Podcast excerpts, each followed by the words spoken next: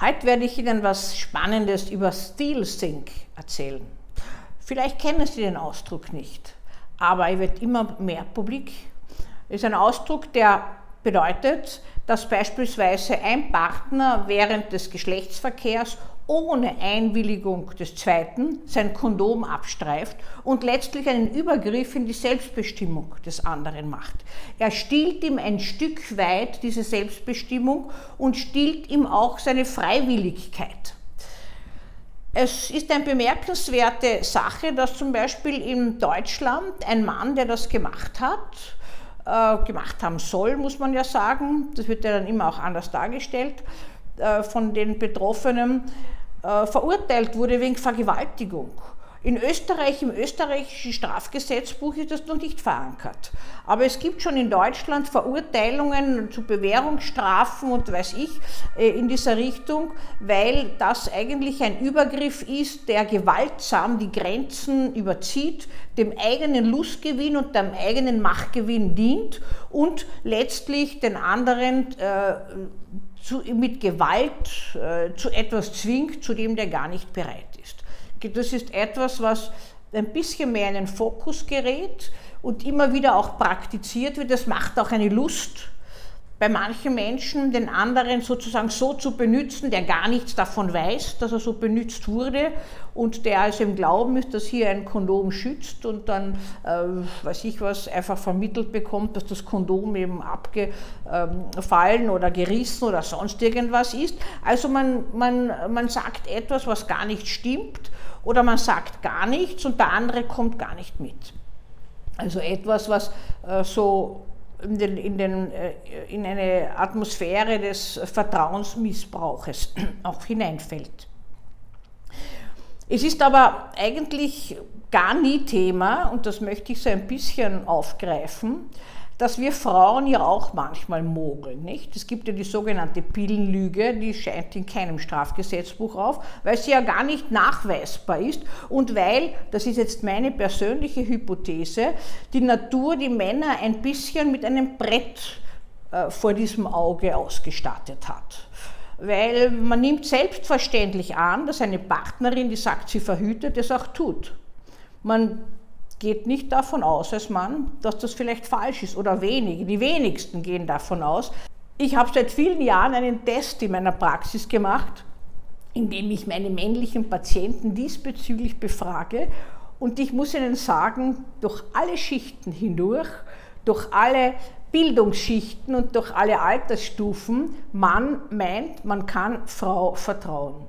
Das ist insofern beachtlich, weil ich glaube, es liegt in der Natur der Sache, dass äh, die Weltbevölkerung nie aussterben wird, denn ob Schwangerschaft entsteht, ist natürlich immer bei der Sache, also bei der Partnersache und ist natürlich auch aus biologischen Gründen ähm, gewissermaßen äh, bedingt, dass man Eizelle und Samenzelle zueinander finden. Aber in manchen Fällen kommt es einfach dazu, dass Frauen einen unbändigen Drang dazu haben, sich zu vermehren.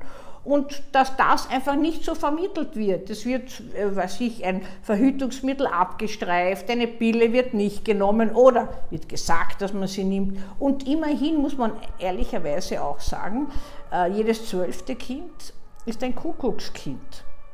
Also wir Frauen sind in dieser Beziehung einfach ein bisschen raffinierter äh, und gewiefter unterwegs, aber das ist auch etwas, was eigentlich dem Mann die Selbstbestimmung nimmt. Das wird aber nie thematisiert und da gibt es auch kein Strafgesetzbuch, wird es auch keinen Straftatbestand geben.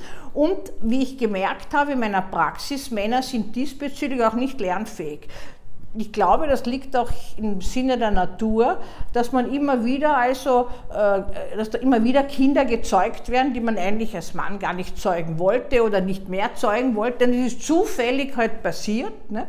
Äh, wie halt solche Zufälle sind. Und dass wir Frauen da völlig uns aus der Affäre ziehen können Und wenn wir auch wissen beispielsweise, dass wir mit mehreren Männern sexuelle Kontakte gehabt haben, immerhin soll es Zwillinge geben, äh, gibt es auch, äh, die zwei Väter haben, äh, dann schweigen wir und manche ähm, Forscher haben gemeint, Frauen wissen, von wem das Kind ist und haben Tests gemacht und die, die richtige Rate war erstaunlich hoch. Aber es ist so ein bisschen Brutinstinkt und Schützinstinkt, dass man ein Kind, was aus einer anderen Beziehung stammt, jemanden unterjubelt, damit dieses Kind auch in geordneten Verhältnissen aufwächst. Nicht immer ist es ganz bewusst gemacht, man weiß schon gar nicht, was ist unbewusst, vorbewusst und was ist eigentlich geplant. Aber das ist so ein Bereich, den haben wir Frauen übernommen. Es ist auch so, dass wir eigentlich die Macht in uns ja haben zur Schwangerschaft, zum äh, Austragen des Kindes. Diese Macht empfinden viele Frauen, früher besonders, heute auch noch immer etliche, als Ohnmacht die wollen das eigentlich nicht. Aber es gibt keine Wahl. Wir haben diese Rolle in der Natur und äh, üben die auch aus. Vielleicht werfen Sie ein bisschen einen Blick auf Ihr eigenes Leben oder auf das Leben von denen, die Sie kennen und können Sie ein bisschen das, was ich Ihnen gerade so äh, erzählt habe, darauf wird eigentlich nie ein Fokus gelegt, äh, wahrnehmen. Wissen es eh, äh, haben es schon gehört, und wissen es, dass es sowas gibt. Ja, vielleicht habe ich ein bisschen Ihnen auch was Neues erzählt und vielleicht habe ich dann auch die Augen geöffnet.